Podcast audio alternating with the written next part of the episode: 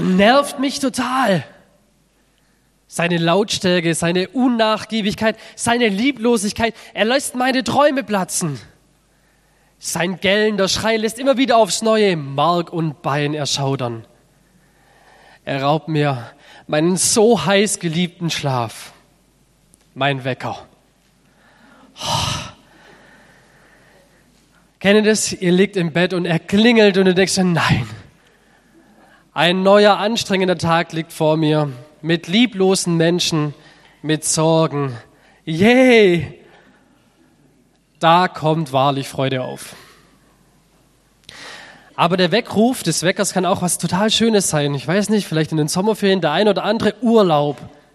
Da braucht man sich vielleicht noch nicht mal einen Wecker stellen, weil man freut sich so voller Vorfreude, denkt man sich, wann klingelt er endlich, wann geht's endlich los auf die Reise?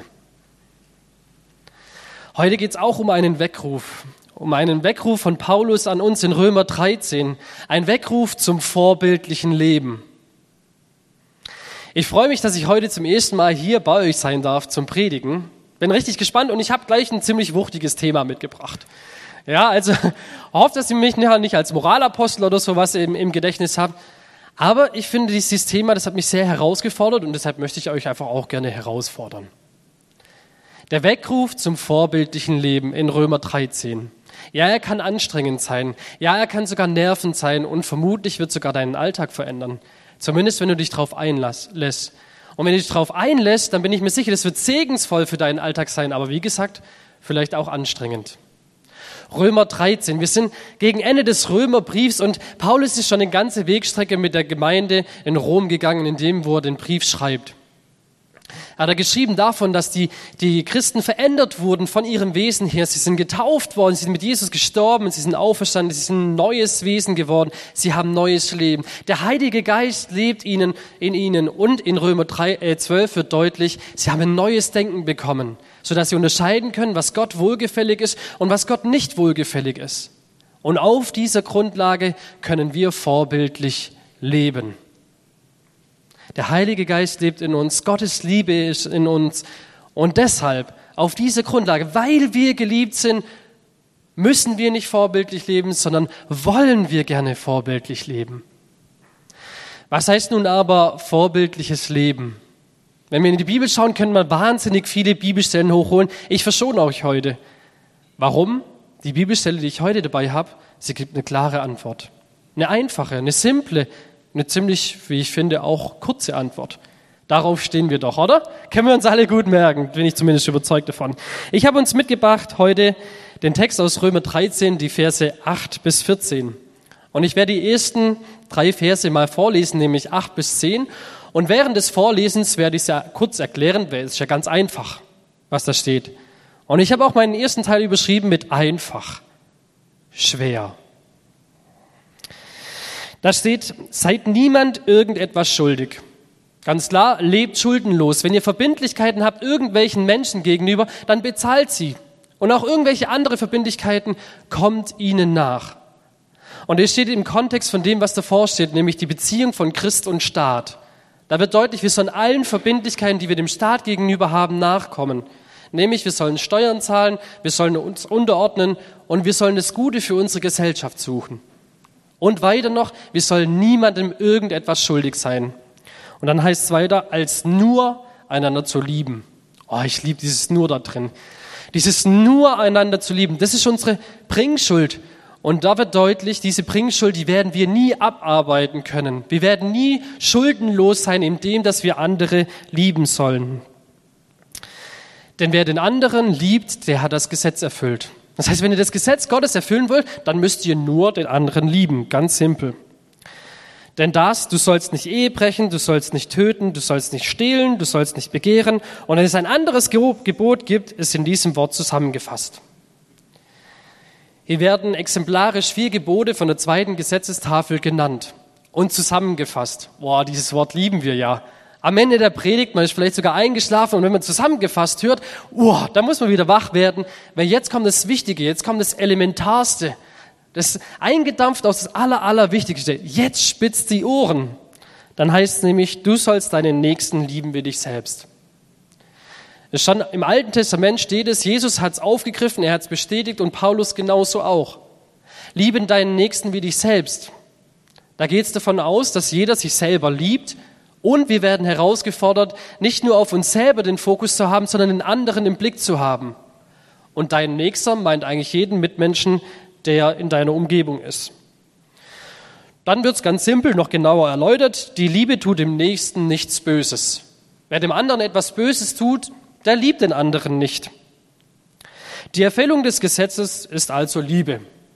Liebe ist der Ausgangspunkt und Liebe ist der Zielpunkt. Das ist der Wille Gottes für dich und dein Leben. Also ganz einfach. Vorbildliches äh, Leben heißt letztendlich lieben. Lieben ist die Erfüllung des Gesetzes. Also habt ihr noch Fragen? Amen, oder?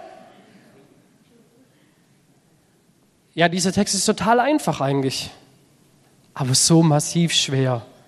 Warum? Ich sehe zwei Probleme darin. Erstens, wir haben ein falsches Verständnis von Liebe ganz oft in unseren Herzen. Und zweitens, die Praxis. Diese zwei Sachen bringen das meistens zum Scheitern. Dieses Liebe deinen Nächsten wie dich selbst. Was bedeutet Liebe? Liebe ist nicht, wie heute oft verstanden, einfach nur auf den erotischen Bereich zu begrenzen. Liebe ist auch keine egoistische Liebe. Ja, man kann ja Schokolade lieben. Warum liebt man Schokolade? Weil es die eigenen Bedürfnisse erfüllt. Und so lieben wir die Dinge, die unsere Bedürfnisse erfüllen. Das ist egoistische Liebe. Liebe ist nicht einfach nur ein Gefühl. Und Liebe kann man sich auch nicht verdienen. Wir haben im Deutschen so massiv Probleme, Liebe zu erklären, weil wir nur ein einziges Wort dafür haben. Und im Griechischen gibt es mindestens drei Begriffe dafür. Und hier in diesem Text steht Agape, die göttliche Liebe. Die aufopfernde Liebe Gottes für dich ganz persönlich. Und diese aufopfernde Liebe sehen wir am deutlichsten am Kreuz. Agape heißt letztendlich eigentlich, das radikal Beste für den Nächsten zu suchen. Das heißt Liebe, das Beste, radikal Beste für meinen Nächsten zu suchen. Liebe in seinen verschiedenen Facetten wird uns auch beschrieben in Galater 5, 22 und 23. Denn da heißt, die Frucht des Geistes aber ist Liebe. Und viele Ausleger, und diese äh, Auslegung finde ich total klasse, sagen, die Liebe ist die Überschrift von all dem. Das könnte heißen, Liebe Doppelpunkt. Und dann wird die Liebe in all ihren Facetten nämlich beschrieben, nämlich Freude, Friede, Geduld, Freundlichkeit, Güte, Treue, Sanftmut, Selbstbeherrschung. Das ist alles Liebe. Liebe in all ihren Facetten. Und für mich war jetzt die Frage, warum erfüllt denn die Liebe das ganze Gesetz? Das steckt in dem Text schon drin. Denn Liebe tut dem Nächsten nichts Böses. Oder positiv formuliert, wer radikal das Beste für den Nächsten tut, der erfüllt alle Gesetze. Nämlich, du sollst nicht Ehe brechen. Wer das radikal Beste für seinen Ehepartner sucht, der wird ihn definitiv nicht betrügen, weil es ihm und auch seiner eigenen Ehe schadet. Dann, du sollst nicht stehlen. Wer das radikal Beste für seinen Nächsten sucht, der wird sich hüten, seinen Besitz anzurühren. Mehr noch, wenn ein Dieb bei ihm, beim Nachbar ist, der wird den Dieb verjagen. Oder auch, du sollst nicht falsches Zeugnis ablegen. Wer radikal das Beste für seinen Nächsten sucht, der wird sich hüten, irgendein schlechtes Wort über den anderen zu verlieren oder gar ihn zu mobben. Mehr noch, er wird Gutes über ihm aussprechen. Du sollst nicht begehren. Wer das radikal Beste für seinen Nächsten sucht, der wird nicht nach seinen Besitztümern neiden. Nein, im Gegenteil, er wird ihm großzügig gönnen und sagen, ich freue mich daran, dass du so viel haben darfst. Und welches andere Gebot es noch gibt. Hier wird ein Grundprinzip deutlich gemacht. Wenn ich das radikal Beste für meinen Nächsten suche, dann wird darin jedes Gebot erfüllt. Und das hat Jesus uns 1a vorgelebt. Das Ergebnis ist also total einfach. Wir sollen mit göttlicher Liebe unseren Nächsten lieben und das heißt vorbildliches Leben. Und es ist so massiv schwierig. Warum? Ich merke, ich scheitere in meinem Alltag. Ich schaff's nicht, dieses Gesetz zu erfüllen. Ich schaff's nicht, meinen Nächsten dauerhaft zu lieben.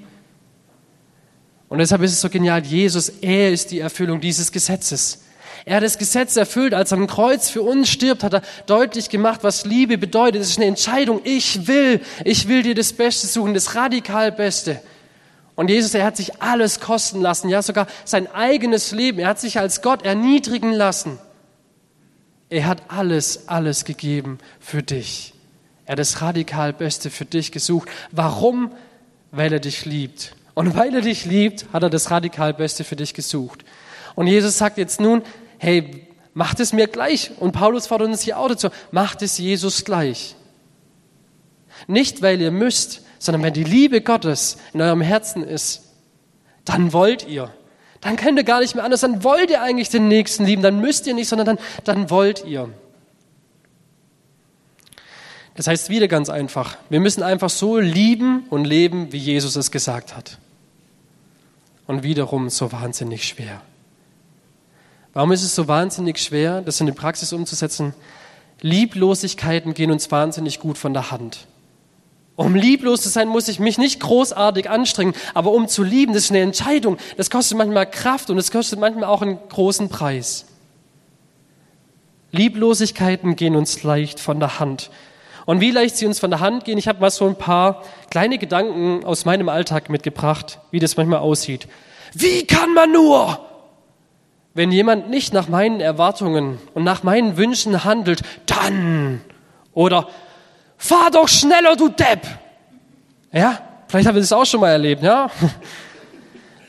Und ich beleidige einen Menschen, den ich nicht kenne und auch noch nicht mehr weiß, warum er langsam fährt. Vielleicht fährt vorne dran ein kleines Kind auf einem Bobbycar. Aber zack, ich habe ihn schon beleidigt. Oder, was? Der da vorne ist Bayern-Fan? Na, das erklärt ja einiges. Ja? In einem schlecht, dann muss er ja in allem schlecht sein. Oder diese Gedanken, schau mal, wie hässlich der dort ist. Ich meine, das ist ja nur eine objektive Betrachtung, die ich jetzt äh, meinem Nebensitzer hier deutlich mache. Das sind 1a Lieblosigkeiten und das alles, das kratzt nur an der Oberfläche von dem, was Lieblosigkeiten tief in unserem Herzen ausmachen und wie wir Lieblosigkeiten leben. Und weil Liebe so anstrengend ist, weil es Kraft kostet, deshalb fällt es uns auch so schwer zu lieben und wir finden rege Ausreden. Ja, ich habe auch noch ein paar Ausreden dabei. Ich bin halt ein Choleriker, da kann man gar nichts dagegen machen. Das ist Faulheit, das ist veränderungsresistent. Ja, man, man will sich gar nicht verändern und deshalb sagt man, ich, ich bin halt so.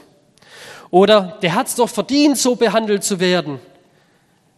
Das ist die Legitimation zur Lieblosigkeit. Man ist ja im Sinne der Gerechtigkeit unterwegs. Oder ich kann ja auch nicht jeden lieben und deshalb fängt man noch nicht mal an. Oder ich muss erst mal zuerst auf mich selber achten. Und ganz ehrlich, dann bleibt auch keine Zeit mehr für die anderen. Und ich bin sicher, ihr habt auch vielleicht noch der ein oder andere ein paar Ausreden parat.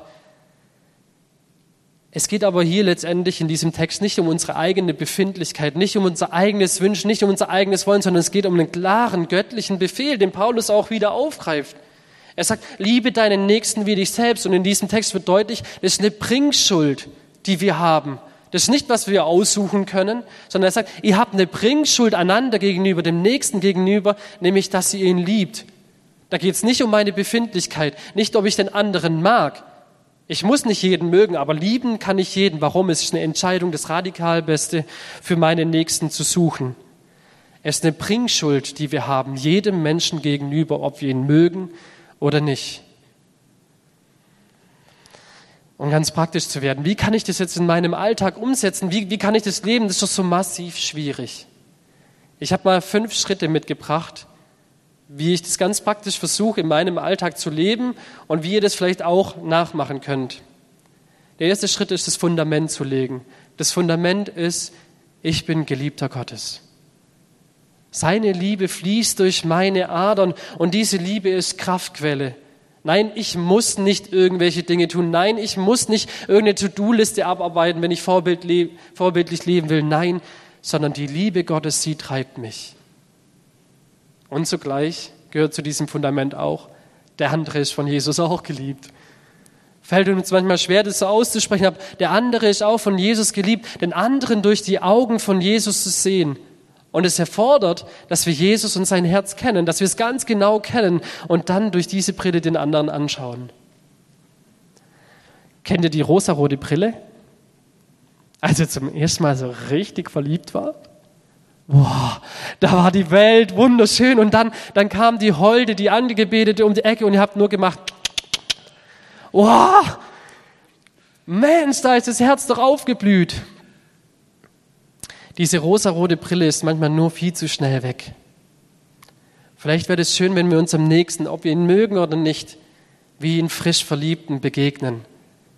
Warum nicht zu sagen, hey, die Ecken und Kanten, die Schwierigkeiten des anderen einfach zu ignorieren, die sind einfach egal, darum geht's gar nicht. Aber ganz ehrlich, im Tod kritisieren, da bin ich mega stark. Aber im Lieben, da habe ich noch viel zu lernen. Deshalb vielleicht einfach mal ab und zu diese rosarote Brille aufsetzen. Und ich bin gespannt, was passiert. Das ist das Fundament. Das zweite ist die Vorbereitung. Die Vorbereitung im Gebet und in der Fokussierung auf Gott. So wie Spülmittel das Fett in der Pfanne löst, so löst für mich das Gebet Lieblosigkeit. Auszusprechen, Gott, du siehst meine bösartigen Gedanken, die immer wieder gleich sind manchen Menschen gegenüber, nimm sie weg. Und ich spreche über diese Person aus, du bist ein Geliebter Gottes. Gott, er sieht dich mit liebenden Augen an und Jesus, Heiliger Geist, hilf mir, diese Person auch in genau so zu sehen.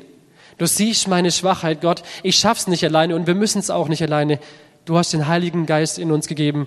Schenk mir, dass ich ihm Raum geben kann, dass er die anderen durch mich lieben kann. Das Dritte, das wir so sehr fürchten, ist die Praxis. Und da heißt üben, üben, üben, üben. Immer wieder üben. Das nervt uns zwar, aber ich glaube auch, hier können wir üben. Und je öfter wir üben, desto leichter kommen wir auch in die Lebenshaltung hinein, wo wir den anderen lieben, wo wir das Beste, das radikal Beste für unseren Nächsten suchen. Im in der Begegnung mit dem Menschen zu sagen, Heiliger Geist, jetzt, ich gebe dir Raum. Was ist das Beste für meinen Nächsten? Ist es ihm etwas zu schenken, zuzuhören oder vielleicht manchmal einfach auch den anderen zu ertragen? Heiliger Geist, ich gebe dir Raum. Ich weiß, mir fällt schwer, aber, aber wirke du durch mich. Ich brauche dich, ich bin auf dich angewiesen. Und Liebe heißt manchmal auch zu ermahnen. Wenn ich jemanden nicht ermahne, wo ich weiß, er geht in den Untergang hinein, dann ist es eigentlich letztendlich Lieblosigkeit. Liebe hat so viele Facetten. Und das darf ich immer und immer wieder neu durchspielen. Die Praxis. Der vierte Schritt ist die Reflexion. Die Reflexion funktioniert nur dann, wenn Römer 12 auf mich zutrifft, dass Gott mein Denken erneuert hat, weil dann erkenne ich, was Gott wohlgefällig ist und was ihm nicht gefällt, was Liebe ist und was Lieblosigkeit ist. Ich brauche den Heiligen Geist dafür, der zu mir spricht, mich reflektiert und ich brauche Gottes Wort. Und ich habe euch heute mal so einen Liebespiegel mitgebracht. Anhand von diesem Liebespiegel mit der schönen rosaroten Brille, anhand von dem können wir unser Verhalten mal durchspielen einem Menschen gegenüber. Nehmt euch einen Menschen, den ihr sehr, sehr nervig findet vielleicht auch. Und jetzt könnt ihr anhand von dem Liebespiegel könnt ihr mal messen, ob ihr dieser Person in Liebe begegnet, radikal das Beste für sie sucht oder nicht? Begegnet ihr ihr mit jubelnder Liebe? Hüpft dein Herz, wenn du ihn siehst, oder ist es schon ganz genervt und wird total hart? Heilende Liebe, wo hat dich jemand verletzt? Bist du darauf, bist, dafür bestrebt, dass diese Beziehung wieder ganz wird, oder sagst du, nee, eigentlich mit dieser Verletzung lebt es gut, da kann ich in der Opferrolle bleiben? Belastbare Liebe, einen schwierigen Charakter einfach auch mal auszuhalten. Erbarmende Liebe, wenn jemand versagt hat und Fehler gemacht hat, nicht noch drauf rumzuhacken, sondern es einfach auch mal gut sein zu lassen. Schenkende Liebe, nicht nur zu sagen, hey, ich lasse dich einfach in Ruhe, sondern zu überlegen, wo kann ich ihm wirklich aktiv Gutes tun? Verlässliche Liebe, für den anderen da zu sein. Demütige Liebe, auch wenn ich vielleicht eine höhere Stellung habe, auf die Knie zu gehen und zu dienen. Verzichtende Liebe, es darf mich auch was kosten. Das ist die Reflexion, die wir immer wieder ansetzen dürfen an unser eigenes Herz. Und dann kommt der letzte Schritt. Und das ist Vergebung und Dankbarkeit. Vergebung darüber, wo ich wieder merke, da war ganz viel Lieblosigkeit in meinem Herzen. Und manchmal kann Scheitern in der Liebe, kann Lieblosigkeit, kann auch zeigen, dass man eigentlich Liebe hat, indem dass man darüber zerbricht, dass man gerade nicht das Beste für den Nächsten gesucht hat, sondern wie egoistisch unterwegs war, indem dass man darüber zerbricht. Und Jesus, er wird dir vergeben, ich bin mir sicher. Und den Heiligen Geist zu feiern, den Heiligen Geist in deinem Herzen zu feiern für das, wo er das schon gesagt, geschafft hat in deinem Herzen, dass Liebe wachsen durfte, in einzelnen kleinen Sachen auch diese Erfolge gemeinsam zu feiern und sagen, danke, danke Jesus, danke Heiliger Geist, was du da schon geschenkt hast. Die Frucht des Geistes aber ist Liebe. Die heißt nicht die Frucht des Michas. Es ist ein Geschenk. Ich muss dem Heiligen Geist immer wieder neu Raum geben, in meinem Herzen etwas wachsen zu lassen. Das ist nicht, was ich auf Knopfdruck tun kann. Das ist nicht, was in meiner Macht steht. Aber was ich tun kann, ist Raum zu geben, Gott, dem Heiligen Geist, für seine Liebe, dass diese Liebe durch mich hindurch zu meinem Nächsten fließt. Das ist das, was ich tun kann. Ich kann beten. Das Gebet durchzieht alle fünf Schritte. Wie gesagt, ist der Fettlöser für Lieblosigkeit. Und dann kann es gelingen, glaube ich, dass wir vorbildlich leben. Vorbildlich leben heißt lieben. Und dieses Liebesgebot, das wird noch mit einem zweiten Teil, der ist deutlich kürzer, keine Sorge, der wird noch mit einem zweiten Teil nochmal richtig in Schwung gebracht. Da wird, sage ich mal, der, der Turbo eingeschaltet beim E-Bike. Da geht es richtig rund. Und dieser Turbo heißt Wiederkunft Jesu und letztendlich auch ähm, das Endgericht.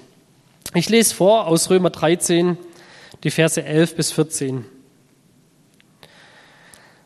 Und dies tut als solche, die die Zeit erkennen, dass die Stunde schon da ist, dass sie aus dem Schlaf aufwacht. Denn jetzt ist unsere Rettung näher, als da wir zum Glauben kamen. Die Nacht ist weit vorgerückt und der Tag ist nahe. Lasst uns nun die Werke der Finsternis ablegen und die Waffen des Lichts anziehen.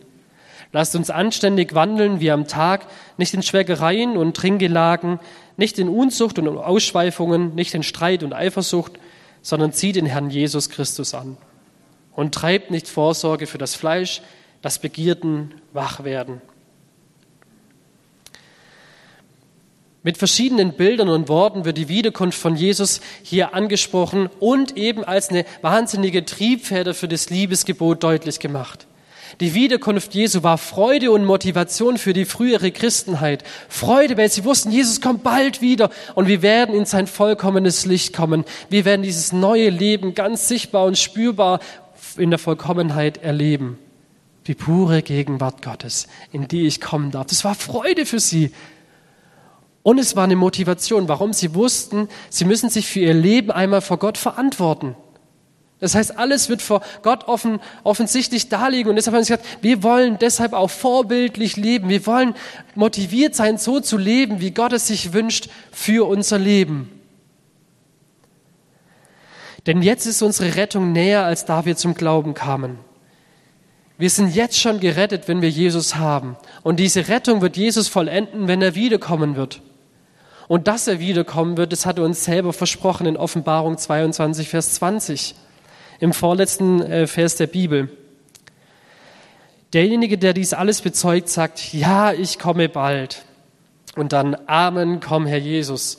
Und es ist, was die Gemeinde rausgeschrien hat früher, Maranatha, Jesus, komm bald. Wir brauchen das. Wir brauchen deine sichtbare, spürbare Gegenwart wieder. Wir brauchen deine Vollkommenheit. Wir wollen das, dass wir zu dir in die himmlischen Erden eingehen können. Wie ist es denn für uns heute? Was bedeutet die Wiederkunft für uns? Ja, ja, das sagen die Christen schon seit 2000 Jahren. Jesus, der wird irgendwann wiederkommen. Ach ja, und es hieß sogar, er wird bald wiederkommen. ich weiß gar nicht, ob Jesus so bald wiederkommen soll. Es gibt so viele Sachen, die ich hier noch erleben und die ich noch machen will. An manchen Stellen flammt ja die Wiederkunft Jesu wieder auf, indem das Corona so ganz viel auch endzeitlich und ähnliches gedeutet wurde. Da passiert es manchmal, dass die Wiederkunft Jesu wieder aufkommt, aber ich glaube grundsätzlich, wenn ich auch für mein Leben spreche, die Wiederkunft Jesu ist jetzt nicht das alltägliche Thema, mit dem ich mich beschäftige. Und was dann der Text sagt, das hat Konsequenzen. Das hat Konsequenzen. Erstens, ich werde mich auf die irdischen Dinge fokussieren. Das wird meine Priorität sein. Nicht das, was zukünftig schon ist, was schon mich schon getan wurde, nein, sondern das, was hier in dieser Welt ist. Das zweite ist, die Vorfreude wird klein werden. Ich weiß noch nicht mal, was erwartet mich denn und ist ja noch weit weg. Also von dem her, wieso sollte ich mich schon freuen? Und das, was dann daraus resultiert, ist auch ein Leben, wie ich will. Paulus beschreibt es hier mit Ausschweifungen, Unzucht, mit Fressen und mit Saufen. Ja, mir ist es halt egal die Wiederkunft Jesu, keine Ahnung. Und dann führt es eben zu einem fahrlässigen Leben. Und deshalb ist dieser Weckruf von Paulus hier, dieser Wecker, der klingelt, der kann ganz schön nerven, aber es ist ein Weckruf zum vorbildlichen Leben, in dem Wissen, dass Jesus bald, tatsächlich, er verspricht es uns, er, er wird bald wiederkommen. Und das verändert die Prioritäten des Alltags. Es kann wie so eine Schwungfeder sein, es kann wie so ein Turbo sein. Und ich habe das für mich persönlich verstanden mit einem Bild aus meinem eigenen Leben.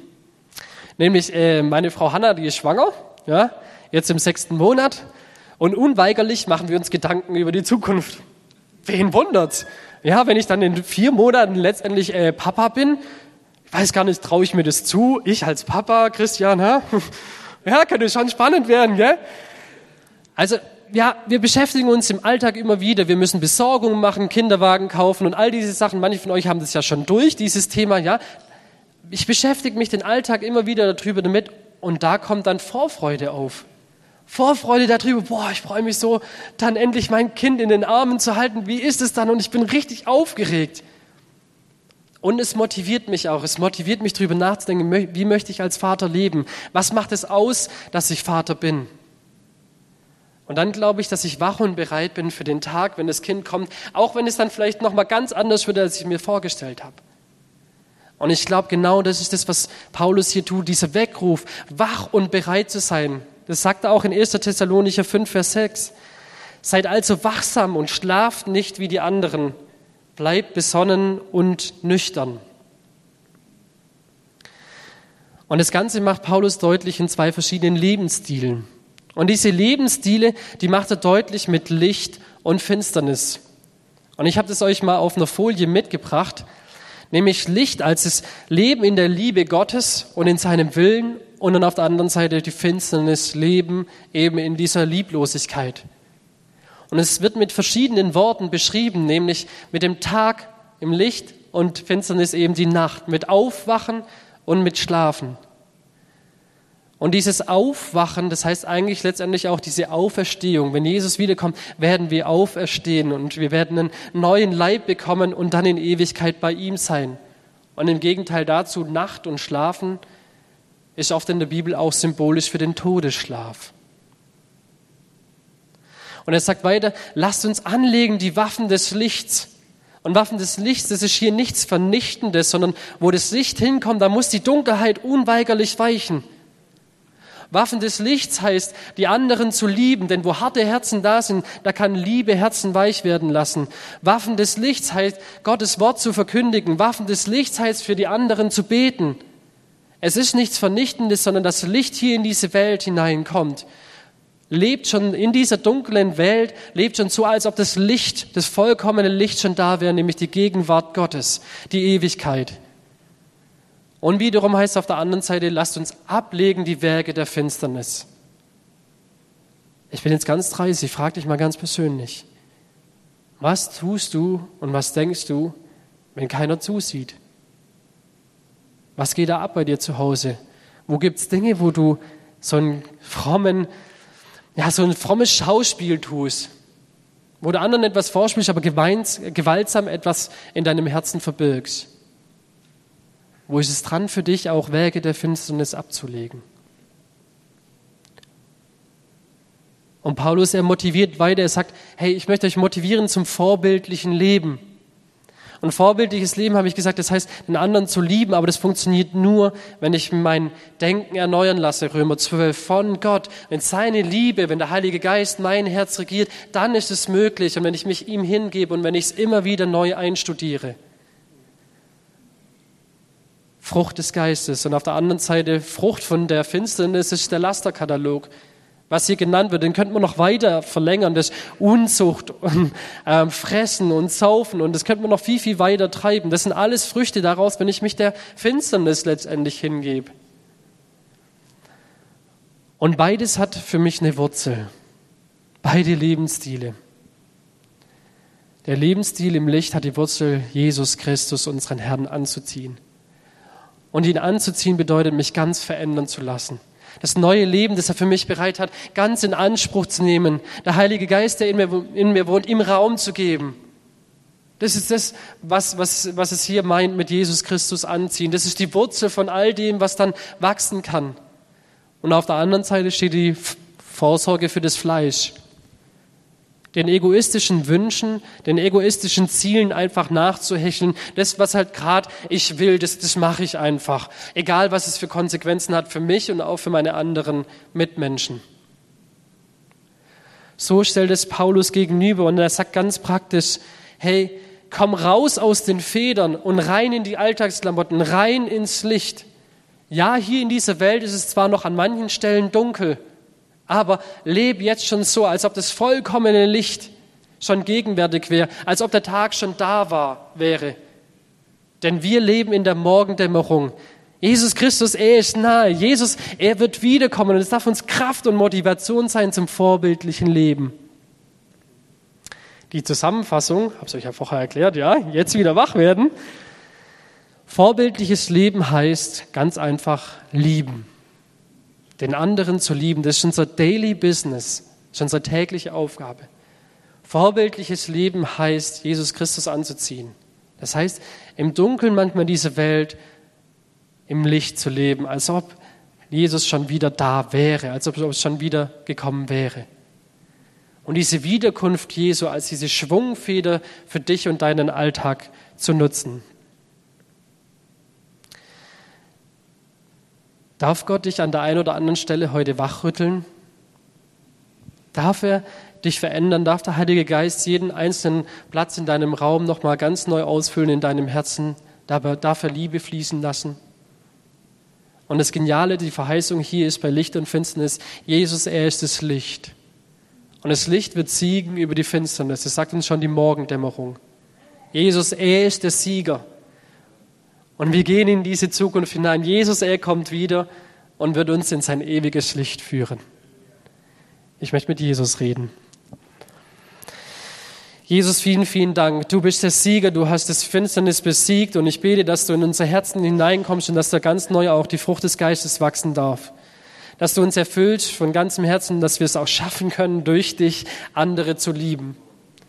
Hilf uns, dass wir ja, die Werke der Finsternis ablegen und die Waffen des Lichts anziehen, dass wir uns das aneignen und dass du unsere Herzen veränderst und dass jeder Einzelne heute Abend, heute Morgen, wo er gefangen ist, dass du ihn frei machst von der Dunkelheit, von allen Ketten, die ihn gefangen halten und dass du ihn hineinführst in dein wunderbares, in dein ewiges Licht, in dein Zuhause.